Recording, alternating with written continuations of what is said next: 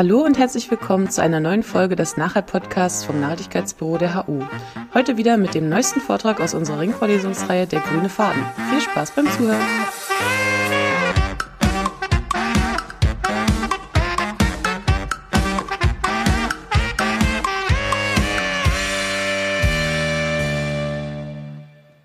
Ich wollte zunächst ein großes Lob loswerden an die Fragestellung. Und zwar, diese Fragestellung kommt nicht von mir, sondern von den OrganisatorInnen dieser Ringvorlesung. Ähm, und ich habe sie sehr gerne aufgenommen. Und zwar Fragestellung, ich lese es noch einmal vor. Welche Rolle kann und soll die Digitalisierung in einer sozial-ökologischen Transformation spielen? Und das ist aus meiner Sicht genau die richtige Frage. Ja, als ich angefangen habe, zu, zur Digitalisierung zu forschen, das ist jetzt so vier, fünf Jahre her, dann war meistens die Frage und ist auch oft noch die Frage, ähm, entweder ganz plump, äh, was sind die, wie kann die, also vorausgesetzt wird schon, dass die Digitalisierung positiv ist für ökologische Nachhaltigkeit. Ähm, dann wird nur noch gefragt, wie können wir die Digitalisierung schneller durchführen? Oder die Frage ist, welche Implikationen sozusagen offen negative und positive Implikationen hat die Digitalisierung auf ähm, ökologische oder auch soziale Nachhaltigkeit. Hm, da gibt es auch viel Forschung zu, aber diese Frage ist, wie ich finde, genau die richtige Frage, nämlich ähm, welche Rolle kann und soll sie vor allen Dingen eben bei der sozial-ökologischen Transformation spielen. Das nimmt schon die Gesamtperspektive auch vorweg, was ich sehr schön finde, nämlich eben die Perspektive, wir benötigen die sozial-ökologische Transformation und jetzt ist sozusagen die Digitalisierung die untergeordnete Frage. Und aus der Perspektive kann man auch meinen Vortrag verstehen. Ähm, noch ein Vorgeplänkel aus dem besagten Forschungsprojekt ist diese Publikation. Es ist im Grunde ein und dieselbe entstanden. 2018 erschien Smarte grüne Welt und jetzt letztes Jahr erschien das Buch auf Englisch, leicht angepasst, aber steht im Grunde das gleiche drin. Also vieles von dem, was ich heute erzähle, könnt ihr da nachlesen. Ähm, wobei wir es auch ein bisschen weiterentwickelt haben. Das kommt dann gleich. So, und ich habe mir überlegt, weil ich überdrüssig bin, habe ich eben schon im Vorgespräch Hanna erzählt, weil ich überdrüssig bin, dieser äh, 30 Folien je zwei Minuten, ich rede eine Stunde, ähm, gehe ich jetzt zwischendurch raus und hoffe, dass das Wort auch mindestens so schwer wiegt wie das Bild. Ähm, also, Digitalisierung vom Hintergrund der sozial-ökologischen Transformation. Da ist ja erstmal aus meiner Sicht wichtig die Frage, welche sozial-ökologischen Herausforderungen stellen sich denn, welche sozial-ökologischen Ziele sollten mit der sozial-ökologischen Transformation angestrebt werden. Und da gibt's aus meiner Sicht vier Aspekte. Und diese vier Aspekte haben auch alle was mit Digitalisierung zu tun. Der erste Aspekt ist der ökologische Aspekt, in meinem Gefilde zumindest der meist diskutierte. Und ähm, da nehme ich jetzt mal den Klimawandel raus, aber wie Sie, ihr ja wahrscheinlich wisst, ist, äh, ist das eben nur eins von, von vielen Problemen. Wir haben Biodiversität, wir haben ähm, Erdqualität, wir haben Wasser, wir haben äh, verschiedenste Probleme, wir haben äh, limitierte Ressourcen, die sozusagen aus der Erde rausgeholt werden können. Aber Klima ist ja gerade in aller Munde und ist auch eins der, der schwerwiegendsten und der dringendsten. Wenn man sich da jetzt anguckt im Klimawandel, ähm, da gibt es inzwischen sehr gute Konzepte oder sehr durchdachte Konzepte, sagen wir mal so, wie ähm, die Welt oder Europa oder Deutschland ist sozusagen immer, kann man runterrechnen auf die Idee, auf die Ebene, wie man möchte, wie ähm, zum Beispiel das 1, die 1,5 Grad Grenze nicht überschritten werden kann. Also wie nur noch so viel Treibhausgasemissionen ausgestoßen werden, dass äh, bis 2030, 2040, 2050 dass das 1,5 Grad Ziel nicht überschritten wird. Diese Konzepte liegen auf dem Tisch.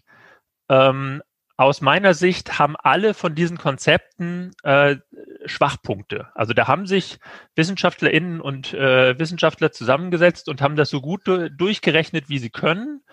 Und ähm, ich kann da jetzt nicht ins Detail gehen, das wäre ein Vortrag an sich, aber ich sage mal zwei, ich stelle mal zwei Konzepte heraus. Also wenn man sich die globale Ebene anguckt, ähm, dann sind die Konzepte vom IPCC, die wichtigsten. Da gibt es Szenarien, ähm, wie das 1,5 Grad Ziel erreicht werden kann.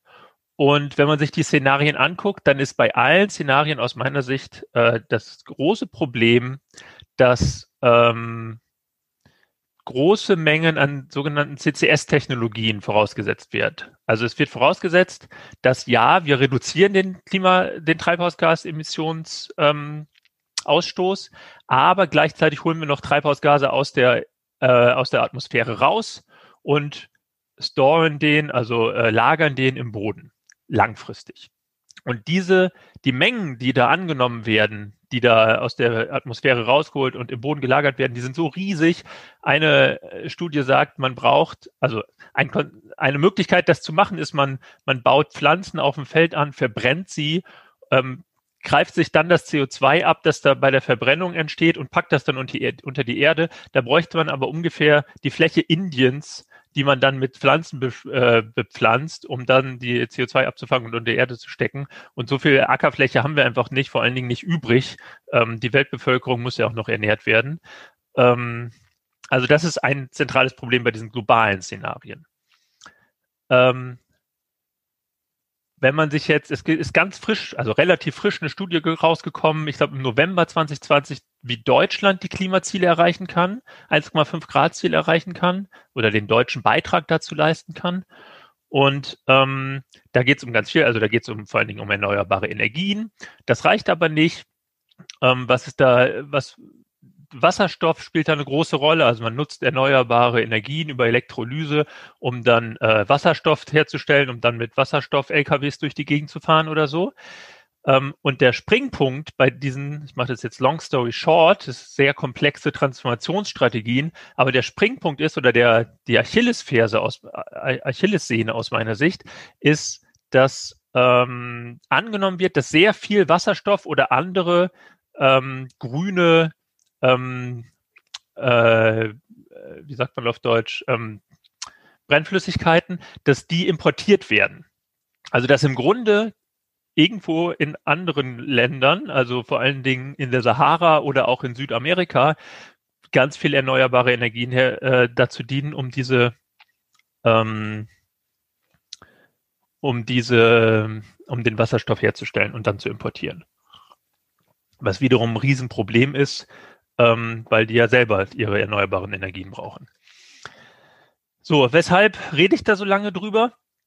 Ähm, das ist eben der Kontext, in dem wir aus meiner Sicht die Digitalisierung sehen müssen und der Kontext, in dem wir die sozialökologische Transformation sehen müssen.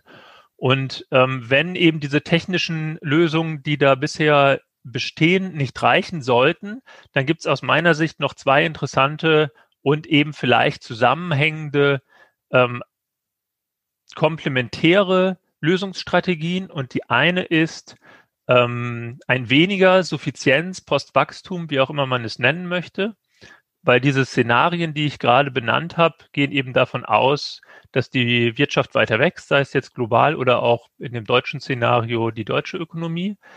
Ähm, also wäre eine komplementäre Strategie zu sagen, wir, wir versuchen nicht nur die Ökonomie de zu dekarbonisieren oder effizienter zu machen, sondern wir sagen auch, wir stellen Konsum um, zum Beispiel weniger Fleischkonsum, weniger, ähm, weniger Fliegen, also insbesondere die Sachen, die viel äh, Treibhausgase ausstoßen und gehen an diese Suffizienz oder diese Reduktionsstrategie auch ran. Und die zweite Strategie wäre, jetzt kommen wir zum heutigen Thema, ähm, eben die Digitalisierungsstrategie und die These, dass wir dadurch, also diese Technologien, die ich beschrieben habe, haben auch so ein bisschen Digitalisierung mit drin, aber dass wir dadurch auch eine Verhaltensveränderung ähm, einfacher machen können. Also zum Beispiel, dass wir hier jetzt äh, gerade die Videokonferenz machen und trotzdem äh, eine Ringvorlesung haben, ohne dass wir ähm, alle zu dem Ort hinfahren mussten, was relativ viel CO2 durch die Mobilität ausgestoßen hätte. So, das war jetzt zum Ökoproblem. Jetzt möchte ich noch kurz, äh, sozialökologische Transformation heißt ja aus gutem Grunde sozialökologische Transformation und nicht ökologische Transformation. Deswegen jetzt etwas kürzer noch die sozialen Aspekte, die dabei eine Rolle spielen müssen. Ähm, das ist zum einen, das sind ja sehr viele Aspekte, aber ich greife jetzt mal so ein paar raus. Eine Dimension ist erstmal auf, auf nationaler Ebene die Frage der, der Verteilung oder der Ungleichheit Und da ist festzustellen, die Verteilung oder die Ungleichheit ist in unterschiedlichen Ländern, auch in Ländern des globalen Sü äh, Nordens allein, also in reichen Ländern, ähm, sehr unterschiedlich. Ähm, sie ist aber in den letzten 20, 30 Jahren stark angestiegen. Ähm, und ich komme nachher noch dazu, was das mit Digitalisierung zu tun hat. Ähm, und die zweite Dimension diese, der sozialen Gerechtigkeit ist die globale Ungerechtigkeit. Da gibt es viele Diskussionen, ja, hat die äh, globale Ungleichheit jetzt zugenommen oder abgenommen? Da kann man lange drüber diskutieren. Ich glaube, was un, unbefangen ist, was niemand in Frage oder was nur weniger in Frage stellen, ist, dass die globale Ungleichheit sehr groß ist und aus Gerechtigkeitsperspektive zu groß ist und abnehmen müsste. Und ähm, die letzte Dimension, also jetzt hatten wir ökologisch und zwei soziale, wäre die demokratische Perspektive. Und das ist eine normative Frage. Ähm, ich habe den Eindruck, relativ viele Menschen, also zumindest in Deutschland, sind der Meinung, dass auch die sozialökologische Wirtschaft und Gesellschaft der Zukunft demokratisch sein sollte. Da gibt es aber verschiedene Abstufungen. Viele denken Demokratie vor allen Dingen in der Form, wie wir sie ähm, im politischen System haben, also repräsentative Demokratie. Ähm, ich erachte aber auch Konzepte, die die Demokratie nicht nur in der Politik, sondern auch in der Wirtschaft äh, denken, als sehr relevant. Manchmal wird das unter Wirtschaftsdemokratie diskutiert. Und das wäre auch, wenn man jetzt sozial-ökologische Transformation als normatives Konzept betrachtet, ähm, ein, ein, ein weiteres Ziel. Also nicht nur ökologisch nachhaltig und sozial so, dass irgendwie alle genug haben und es ihnen gut geht, sondern auch, dass unsere Gesellschaft demokratisch aufgestellt ist. So, das wären so, das wäre aus meiner Sicht der Rahmen. Und jetzt kommt die Digitalisierung in den Rahmen und füllt diese verschiedenen Dimensionen der sozial-ökologischen Transformation. Und jetzt kommen auch wieder Slides.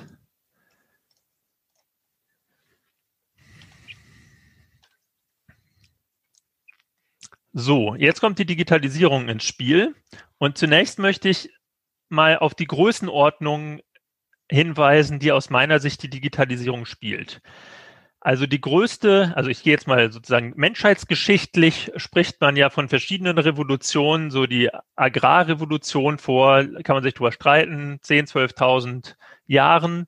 Ähm, und dann besonders wichtig die industrielle Revolution, die mit dem Ende des Mittelalters angefangen hat. Und ähm, hier ist jetzt 1780, da kann man sich auch drüber streiten, wann die genau angefangen hat. Aber äh, die modernen Gesellschaften hervorgebracht hat, die es ähm, jetzt inzwischen auf der ganzen Welt gibt.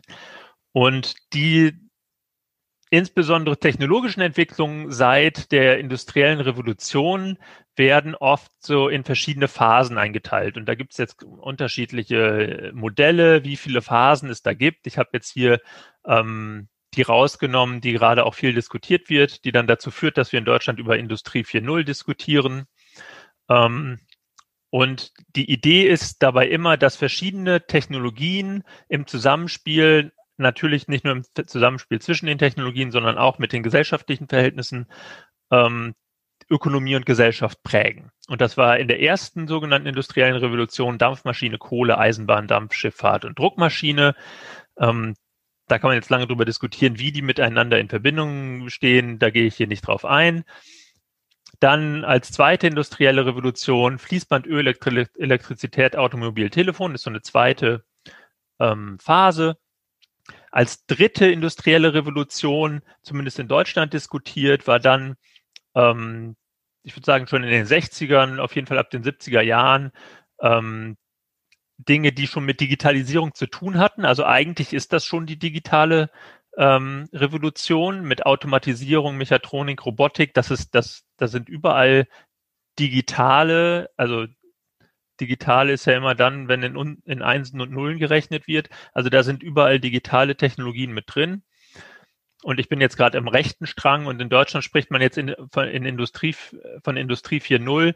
Da geht es vor allen Dingen darum, dass nicht nur die ähm, Maschinen an sich irgendwie digitale Technologien nutzen, sondern dass sie miteinander vernetzt sind. Also dieser Vernetzungscharakter ist da zentral.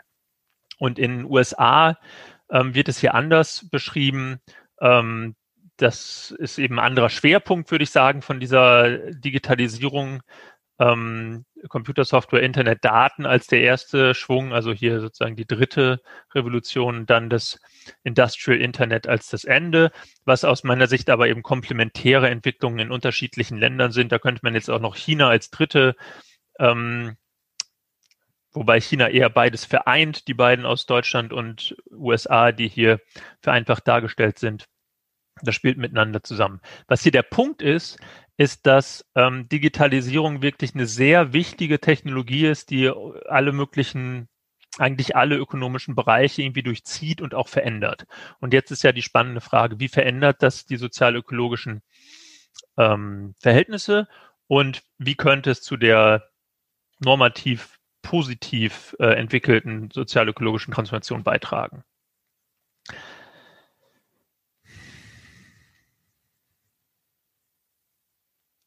Und dann erstmal eine Beobachtung aus dem wissenschaftlich-politischen Diskurs, so wie ich es wahrnehme. Ähm, Digitalisierung als Treibkraft für Nachhaltigkeit? Fragezeichen. Mein Eindruck ist, ähm, die Digitalisierung wird fast überall immer noch ungefragt als Treiber für Nachhaltigkeit angesehen. Und mit fast überall meine ich jetzt, also das ist vielleicht falsch gesagt, in, ähm, in Wissenschaft und Politik in verschiedenen Ländern. Und mein Eindruck ist, dass, ähm, also ich kenne den deutschen Diskurs sicherlich am besten, aber stehe auch im Kontakt mit ähm, Menschen, die entweder in Brüssel arbeiten oder in anderen europäischen Ländern. Und mein Eindruck ist da, dass es, ähm, oder so wird es mir zumindest gesagt, dass der Diskurs in Deutschland sozusagen schon einen Schritt weiter ist oder hoffentlich einen Schritt weiter. Also als ich vor fünf Jahren angefangen habe, war auch in Deutschland auf die Foren, in, auf die ich gegangen bin, noch die einhellige Meinung, Digitalisierung ist gut für auf jeden Fall ökologische Nachhaltigkeit. Und so ist das in Brüssel nach wie vor. Ähm, und in Deutschland habe ich den Eindruck, dass diese kritische Perspektive darauf, ob das jetzt wirklich was bringt oder ob das vielleicht auch negative Aspekte mit sich bringt, die ist schon ein bisschen weiter greift. Ähm, so wird es mir auf jeden Fall aus Brüssel erzählt, überrascht mich auch. Das schlägt sich zum Beispiel darin nieder, dass es, ähm, selbst wenn man so wie meine Kollegen und ich, KollegInnen und ich relativ viel zu dem Thema äh, veröffentlichen und dann auch eingeladen werden auf Diskussionen, dann gesagt wird, aber sei nicht zu negativ zur Digitalisierung. Ähm, also streich auch die positiven Aspekte äh, heraus, weil sonst ähm, dockt das nicht an den Diskurs an. Und ähm, aus wissenschaftlicher Sicht ist es natürlich sehr problematisch, kann man lange darüber diskutieren, wie man damit umgeht. Es zeigt aber auf jeden Fall, dass, wie die Debatte läuft. Jetzt doch noch mal kurz äh, zu der weniger wichtigen, aber trotzdem aus analytischer Sicht äh, hilfreichen Perspektive. Was hat denn die Digitalisierung bisher so gebracht? Aus ökologischer Sicht, damit fange ich an. Und ähm, das kann man so aus unterschiedlichen Perspektiven betrachten. Das erste ist, wie viel ökologischer Verbrauch hängt denn an den digitalen Geräten selbst dran, also an dem Smartphone und an dem Monitor und an dem Laptop und den anderen Dingen, die uns gerade wahrscheinlich alle umgeben. Und hier ist eine, eine Grafik zu dem Stromverbrauch. Der Stromverbrauch ähm, wäre das Internet ein Land, wäre der Stromverbrauch der drittgrößte. Die Zahlen sind jetzt schon ein bisschen älter, aber ich schätze das haut ungefähr noch hin. Ähm, in anderen Worten, es ist, wird so geschätzt, auf ungefähr 10 bis 12 Prozent des globalen Stromverbrauchs geht auf ähm, Informations- und Kommunikationstechnologien zurück, also auf das Internet vereinfacht gesagt. Ähm, das ist also eine Größenordnung, 10 Prozent. Ähm, wenn man sich andere Bereiche anguckt, also Strom ist ja sozusagen nicht das Problem an sich. Wenn man sich CO2 anschaut, zum Beispiel CO2-Äquivalente, dann ist das ein bisschen weniger. Dann sind es, wird es so auf zwischen zwei und drei Prozent geschätzt, mm, aber auch eben nicht irrelevant in der Größenordnung. Wenn man sich Ressourcen anschaut, das vielleicht noch als Kommentar, das ist eben komplex, weil es so unglaublich viele Ressourcen gibt, also vor allen Dingen eben endliche Ressourcen, die aus der Erde geholt werden. Ähm, und da gibt es ein paar vor allen Dingen seltene Metalle, die, ähm, die sehr viel verwendet werden und die vielleicht auch knapp werden könnten durch den vermehr vermehrten Gebrauch von Informations- und Kom Kommunikationstechnologien. Ähm, wenn man sich sozusagen das, das Gros der Ressourcen anschaut, ist IKT noch nicht so unglaublich wichtig, aber bei so ein paar. Und da ist die Frage, ob, ob da Substitute gefunden werden. Das war jetzt nur die Frage, sozusagen, was hängt direkt an Umweltverbrauch an diesen Geräten dran? Die spannende Frage ist ja die Frage des, des Nettoeffekts. Also haben die Leute, die sagen, Digitalisierung bringt total viel, haben die vielleicht doch recht, weil eben äh, wir jetzt hier über natürlich vorrangig wegen Corona, aber sonst könnte man es ja auch machen, ähm, wir hier über Videokonferenz diskutieren und ja, ich, wir mussten uns den Laptop kaufen, aber vielleicht hebt das eben das wieder auf, dass wir alle nicht in den, ins, in den Zug oder ins Auto oder in, die, in den Bus ge gestiegen sind, um dahin zu kommen. Sie und ihr wohnen ja wahrscheinlich hauptsächlich in Berlin, da ist das nicht so unglaublich relevant, aber zum Beispiel bei den wissenschaftlichen Konferenzen, auf denen ich mich rumtreibe, ähm, wo regelmäßig die Leute aus aller Welt eingeflogen kommen und jetzt findet das alles digital statt, da ist das schon ein großer, ein großer Faktor. Ähm, und bei diesem, also jetzt die Frage Nettoverbrauch. Da haben, haben KollegInnen und ich mehrere Studien zu durchgeführt. Das ist jetzt ja eine zum, Energie, äh, zum Strom- und Energieverbrauch. Und da haben wir so vier zentrale Effekte identifiziert mit der Digitalisierung. Das erste ist die Effizienz, da habe ich gerade schon gebracht mit der, mit der Konferenz. Und das ist auch das große, die große Hoffnung und das große Versprechen, dass Digitalisierung in unterschiedlichsten Bereichen mehr Effizienz bringt. Zum Beispiel auch in der Logistik, dass einfach die, die äh, LKWs wirklich äh, Benzin äh, sparend fahren oder dann später vielleicht stromsparend fahren und die perfekte Route nehmen, ähm, dass Flugzeuge effizienter fliegen und so weiter. Ähm, das zweite ist sektoraler Wandel, Sectoral Change, da die These, dass Digitalisierung zu einer zunehmenden Dienstleistungsgesellschaft führt und da Dienstleistungen weniger Energieverbrauch haben als andere, als vor allen Dingen industrielle Produktion, wäre das gut für die Umwelt. Das sind die beiden positiven Effekte. Die beiden negativen Effekte habe ich auch den ersten schon gesagt. Ähm, die direkten Effekte, also dass es ähm, der Strom und Energie und ähm, Ressourcenverbrauch, der an den Geräten selbst dranhängt, ne? die Metalle, die hier drin stecken. Ähm, und das andere ist die Frage des Wachstums. Manchmal dis diskutieren wir es auch unter dem Stichwort Rebound-Effekte. Ähm, aus meiner Sicht noch treffender ist die Frage des Wachstums, also ob die Digitalisierung dazu führt, dass, ähm, dass einfach mehr Verbra also mehr konsumiert wird und mehr hergestellt wird. Und ein ganz krasses Beispiel, was die Zukunft äh, auch, also was in der Zukunft stattfinden könnte, mehr noch als in der Gegenwart, wäre aus meiner Sicht das selbstfahrende Auto, das wirklich selbstfahrende Auto, das ist, finde ich, sehr anschaulich, denn wenn ich mir vorstelle, ich hätte so ein selbstfahrendes Auto, dann ähm, und wer Ökologie wäre mir jetzt, sagen wir mal, egal, dann würde ich mich ja total gerne in so ein Auto reinsetzen und einfach über Nacht irgendwo hinfahren, weil da kann ich drin schlafen und einen Film gucken oder arbeiten und würde dann einfach, ähm, ne, der, der Zeitverlust wäre irrelevant, weil ich muss nicht mehr steuern, ich kann mich da einfach hinsetzen. Und das ist sicherlich auch noch komfortabler als ein Zug, weil ich habe meinen eigenen Bereich, ich bin, ich habe die Flexibilität eines Autos und so weiter. Also ich glaube, der Verkehr würde zunehmen, wenn das denn wirklich so kommen würde. Ähm, und die Studien, das glaubt nicht nur ich, sondern die Studien weisen darauf hin. Das ist natürlich Zukunftsmusik, man weiß nicht so genau, was dann stattfinden würde, aber alles deutet darauf hin. Als ein Beispiel. Ähm, das heißt, und was man jetzt hier sieht, ist, das ist jetzt empirisch, was man hier sieht, ist sozusagen rote, das rote überwiegt, das ist schwerer als das grüne. Also bisher ist es tatsächlich so, dass ähm, die Energieverbrauch, also dass die Effekte, die zu mehr ähm, Energieverbrauch führen, dass die überwiegen gegenüber denen, die zu weniger Energieverbrauch führen. Und das Gleiche haben wir bezüglich CO2 gefunden. Also wir haben uns unterschiedliche Länder über äh, 20 Jahre angeschaut ähm, mit ökonometrischen, also mit statistischen Methoden und haben da einfach gefunden, dass die Länder, die stärker digitalisieren, everything else equal, also sozusagen die Ceteris Paribus Annahme der ÖkonomInnen, ne, man statistisch nimmt man an, dass die Länder sich genau gleich sind, also man rechnet alle anderen Unterschiede raus, ähm, nur dass die Digitalisierung in einem Land schneller ist als im anderen und da ähm, da ähm, führt die Digitalisierung zu mehr CO2-Verbrauch, zu mehr CO2-Ausstoß. So, soweit erstmal zur ökologischen Perspektive. Ich mache jetzt sozusagen die ähm, die Dimensionen, die ich vorher durchgegangen bin aus Nachhaltigkeitsperspektive oder aus sozial-ökologischer Transformationsperspektive, gehe ich jetzt auch wieder zur Digitalisierung durch. Die zweite Dimension ist die, ist die soziale Frage und jetzt erstmal wieder im, äh, im, im nationalen Kontext gedacht. wobei das natürlich zusammenhängt mit dem globalen. Und wenn man sich da die Diskussionen anguckt, dann ähm, ist aus meiner Sicht, gibt so zwei eng miteinander zusammenhängende Diskussionen, die besonders wichtig sind. Das eine ist wahrscheinlich für inzwischen ein alter Schuh, nämlich diese Frage der Arbeitsplätze.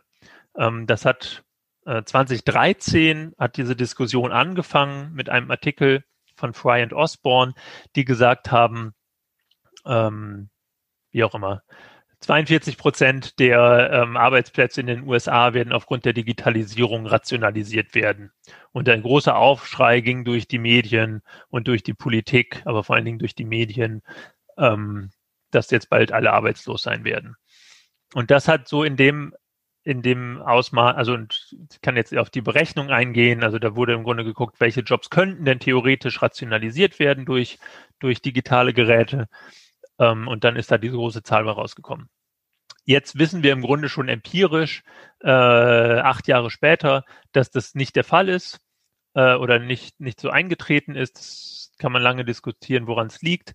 Was aber eingetreten ist, ist der, ist der zweite Effekt und das hat was mit dem ersten zu tun oder zumindest mit dieser These. Was eingetreten ist, das habe ich eben schon gesagt, dass die, dass die Ungleichheit gestiegen ist in allen OECD-Ländern und das ist wirklich äh, beeindruckend, dass das so also ich rede jetzt vorrangig über den globalen Norden, ähm, dass das in den in diesen Ländern so der Fall ist.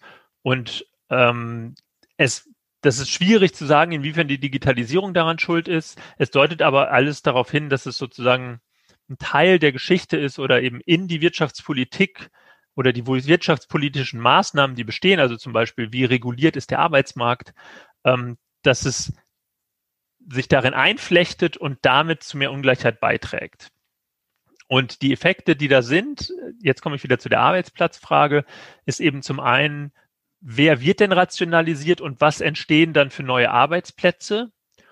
Und, ähm, und da ist es eben so, dass grob gesagt in allen Bereichen rationalisiert wird, also sowohl ähm, gut verdienende Menschen als auch äh, gering verdienende Menschen ähm, können ihren Job verlieren über die Jahre hinweg. Ähm, aber geringverdienende Menschen, also ein größerer Prozentsatz von den geringverdienenden Menschen. Und dann ist vor allen Dingen spannend, dass die in der Mitte, ähm, die, die äh, mittel viel verdienen, dass die, wenn die den Arbeitsplatz verlieren oder beziehungsweise die Arbeitsplätze, die da verloren gehen, vorrangig durch ähm, gering verdienende Arbeitsplätze ersetzt werden. Und insgesamt und Hinzu kommt noch, dass die Gutverdienenden, äh, wenn da neue, da entstehen auch neue Arbeitsplätze und die werden dann noch besser bezahlt, weil die Nachfrage danach steigt. Das heißt, en gros, äh, was wir vorfinden, ist ähm, weniger Arbeitsplätze, die mittelgut verdienen, ähm, einige, die sehr gut verdienen und immer mehr, die äh, weniger verdienen. Und das ist äh, der erste zentrale Grund für die steigende Ungleichheit. Der zweite zentrale Grund für die steigende Ungleichheit ist die Verschiebung von Kapital, ähm, Entschuldigung, von Lohn zu Kapitaleinkommen. Das haben viele nicht so auf dem Schirm, habe ich den Eindruck. Ja, wenn wir über Ungleichheit sprechen, dann ist nicht nur die Frage, wie viel steht auf meinem Lohnzettel, sondern die Frage ist vor allen Dingen, ähm, vor allen Dingen, wie reiche Eltern habe ich und ähm, äh, erbe ich irgendwann mal was und wenn ich dann was erbe, ähm, habe ich Kapitaleinkommen dadurch. Und dieses Kapitaleinkommen, also jetzt nicht die Erbschaft, sondern das Kapitaleinkommen, das ich äh, mit meinem mit meinem Geld, mit, mit meinem Kapital, mit meinem Besitz, mit meinem Eigentum, besser gesagt, äh, verdiene, das macht über 30 Prozent aus. Über 30 Prozent des Einkommens ist nicht Lohneinkommen, sondern Kapitaleinkommen. Also ein Riesenbatzen extrem wichtig, nicht zu vernachlässigen. Und dieser Anteil steigt. Und weil so wenig Menschen wirklich viel Kapitaleinkommen haben, führt dadurch führt der Fakt, dass das Kapitaleinkommen steigt, dazu, ähm, dass die Ungleichheit steigt, weil eben diese wenigen Menschen noch mehr verdienen und die meisten Menschen haben gar kein oder kaum Kapitaleinkommen und die ähm, müssen sich dann eben mit dem Lohneinkommen rumschlagen, was prozentual weniger wird am Gesamtkuchen. Ich hoffe, das war verständlich. So, jetzt komme ich auf zu diesem schönen Bild hier zu sprechen.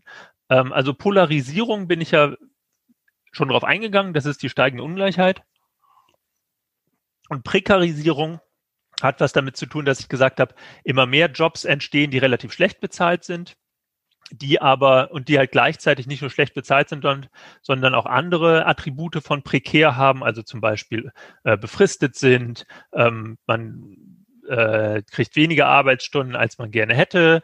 Äh, es sind schwierige Arbeitsbedingungen. Man ist nicht tarif, äh, tarifgebunden organisiert und so weiter und so fort. Und äh, diese Minions, ähm, vielleicht kennen einige von euch von Ihnen, die aus, äh, aus dem Film, dessen Namen ich gerade vergessen habe. Ähm, ich selbst, irgendwie sowas, kann mir irgendjemand helfen? Ich einfach unverbesserlich. Ich einfach unverbesserlich, danke. Da gibt es ja inzwischen, glaube ich, eins, zwei und drei oder so. Ich verfolge das nicht so genau. Ähm, die, ähm, die stehen ja für den Diener. Und es gibt so ein schönes Buch, das heißt Die Rückkehr der Diener. Ähm, das finde ich sehr anschaulich. Von Christoph Bartmann ist das auch schon ein paar Jahre alt. Und ähm, da beschreibt er die Situation in New York, die aus seiner Sicht unter anderem aufgrund der Digitalisierung entsteht.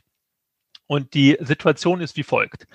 Ähm, es gibt immer, also es gibt zunehmend Haushalte, ähm, wo äh, zwei Partner leben ähm, und beide ähm, ähm, arbeiten und verdienen recht gut. Ähm, und diese, äh, das sind sozusagen die Gewinner, die ich gerade beschrieben habe. Die haben irgendwie, sind irgendwie InformatikerInnen oder ähm, äh, ManagerInnen oder wie auch immer, verdienen gut und ähm, leben aber zunehmend in Umständen, wo sie alle häuslichen Dienstleistungen auslagern.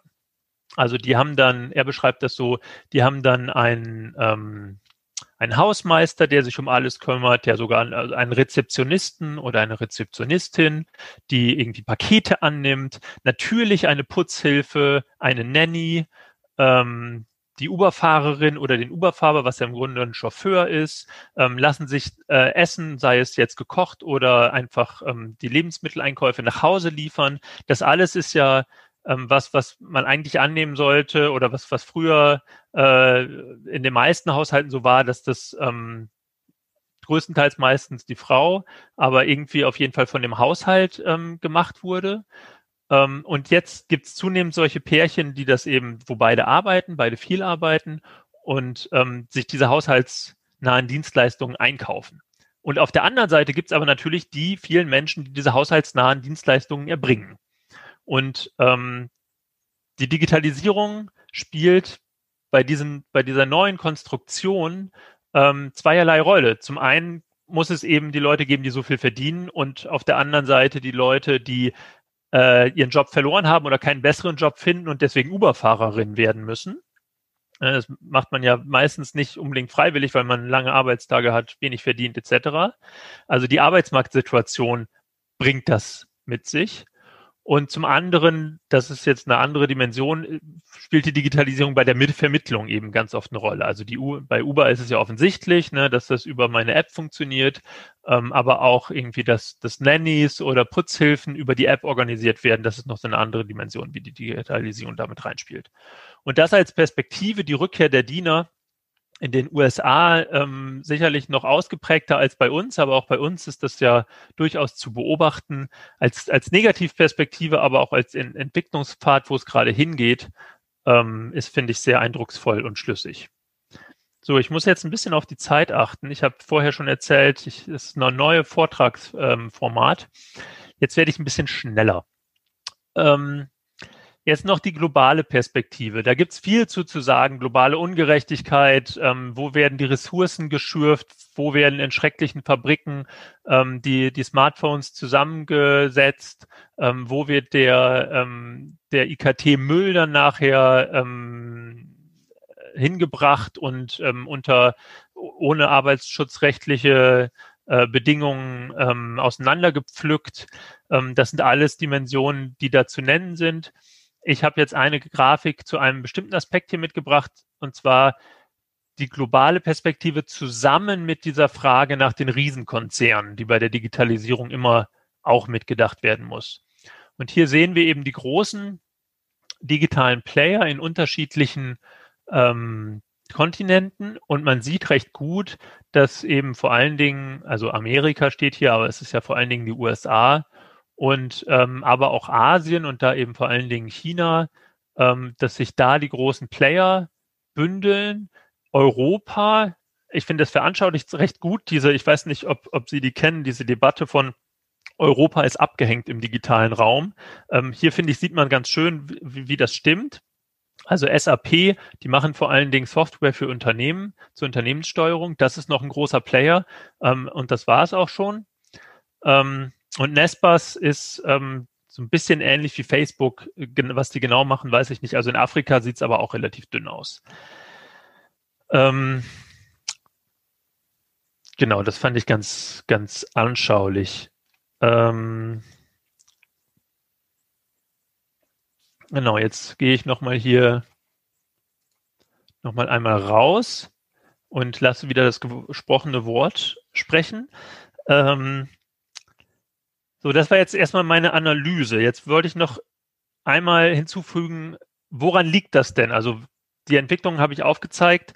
Ähm, wieso entfaltet sich die Digitalisierung so, wie sie sich entfaltet? Und den einen Aspekt habe ich gerade schon angesprochen. Ich finde es wichtig, darüber nachzudenken, wer die Digitalisierung vorantreibt. Und das sind eben insbesondere große Unternehmen bei uns, also die, die uns beeinflussen, sitzen in den USA und eben sonst auch viel in China was den asiatischen Raum betrifft. Und diese großen Unternehmen, die verfolgen natürlich ein ganz bestimmtes Interesse. Also, dass ähm, die Social, ich weiß nicht, ob Sie das äh, schon mal gelesen haben, dass äh, Social Media so ausgerichtet ist, dass es süchtig macht. Das ist keine Verschwörungsthese, sondern äh, kann man sehr gut wissenschaftlich, psychologisch äh, nachvollziehen. Und warum machen die süchtig? naja, weil das Interesse von den Anbietern ist, dass man möglichst lange drauf bleibt, damit man möglichst viel Werbung guckt, damit die dann ihren Werbenden möglichst viel Geld in Rechnung stellen können das Ziel von Facebook ist nicht irgendwie uns mit äh, zu vernetzen, so dass es uns gut geht, sondern das Ziel von Facebook ist Werbung zu verkaufen oder inzwischen auch unsere Daten abzugreifen, um dann äh, Big Data Analytics drauf laufen zu lassen und das irgendwelchen Kunden anbieten zu können. Ähm, das heißt, das Interesse formt äh, formt die Art und Weise, wie die Digitalisierung ähm, stattfindet.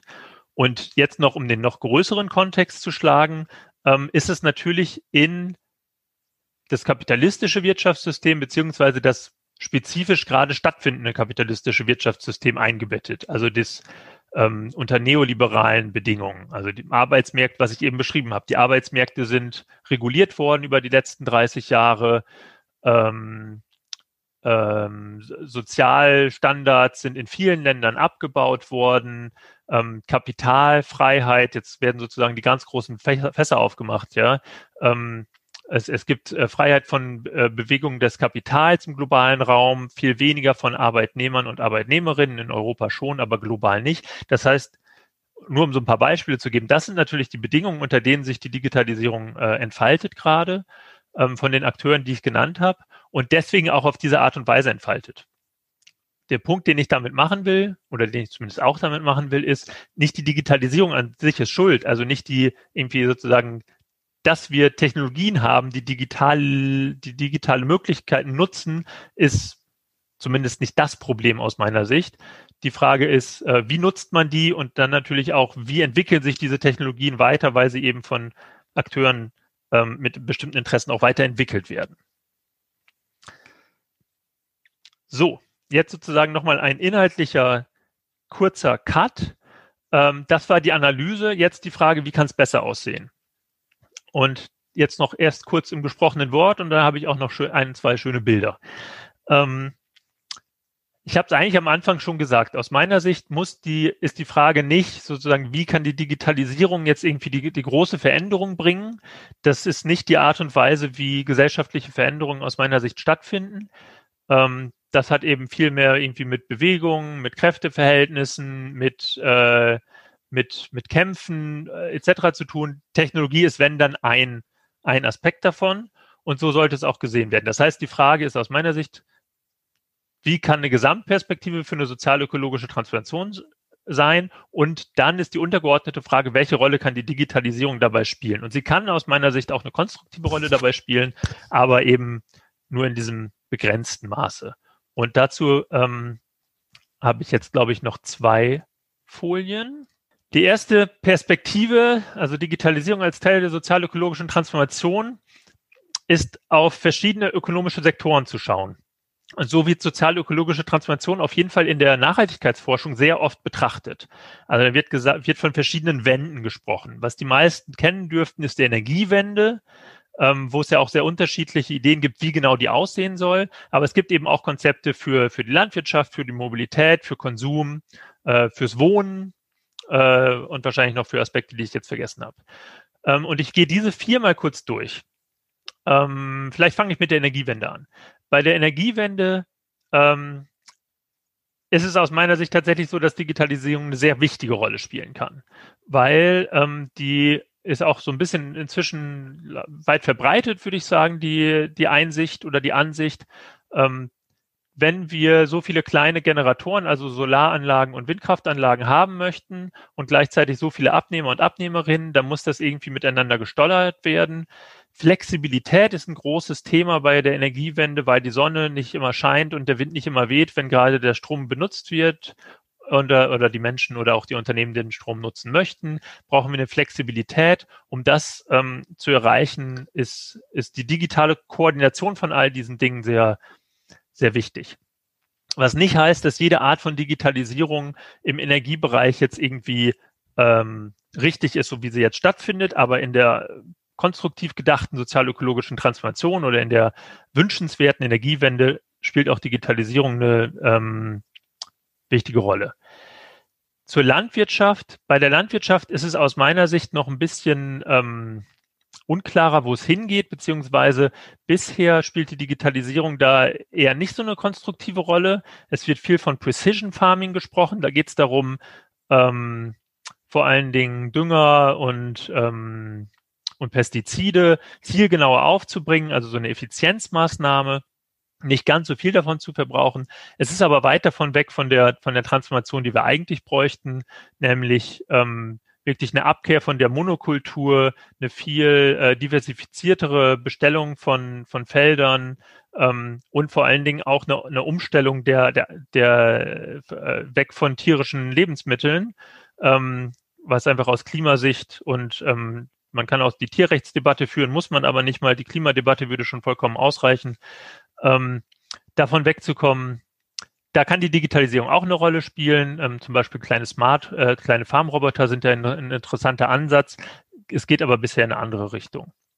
Bei der Mobilität, ähm, ich wollte ja vor allen Dingen konstruktiv sprechen. Jetzt kann ich wieder über die selbstfahrenden Autos schimpfen, aber ähm, konstruktiv gesprochen kann die Digitalisierung bei der Mobilität eben vor allen Dingen dabei helfen, den öffentlichen ähm, Personennah- und Fernverkehr besser auszugestalten. Ich finde im Nahverkehr, insbesondere auf dem Land, ich wohne auf dem Land, ist es, ähm, ist es ganz offensichtlich, dass so Ruftaxis äh, intelligenter organisiert werden könnten. Von mir aus an dem Punkt auch gerne selbstfahrend, um da die Mobilität bereitzustellen und zwar weg vom ähm, personalisierten Automobil. Im Konsumbereich gibt es auch ähm, super Beispiel. Ich möchte zwei herausgreifen. Der Konsum ist ja inzwischen vor allen Dingen am Amazon. Ähm, in der sozialökologischen Transformation ging es viel zum einen um Secondhand und da ist die Digitalisierung super. Also wer eBay Kleinanzeigen nutzt, das ist ja sozusagen, hätte man sich früher gar nicht vorstellen können, dass man gleich weiß, wer irgendwie im Umkreis von fünf Kilometern vielleicht ein Bett abzugeben hat. Ähm, extrem äh, sinnvoll. Und das, der andere Aspekt neben Secondhand wäre so ein Sharing ähm, ne, ob es jetzt das Bike-Sharing ist oder dass äh, ich share mein, äh, meine Motorsäge, die ich selten benutze. Ähm, das sind so Aspekte, wo die Digitalisierung konstruktiv sein kann. So, ich schließe ab mit einer letzten Folie, was ähm, auf den Anfang zurückgeht, und zwar auf die auf die Wachstumsfrage. Ich hatte ja gesagt am Anfang, es gibt diese verschiedenen äh, Szenarien, wie wir Treibhausgasneutralität 1,5 Grad Ziel erreichen können und dass die alle aus meiner Sicht äh, nicht ausreichen und entweder die Digitalisierung oder äh, und oder ähm, Suffizienz, also sprich ein, ein weniger konsumieren, ähm, Teil der Lösung sein müssten.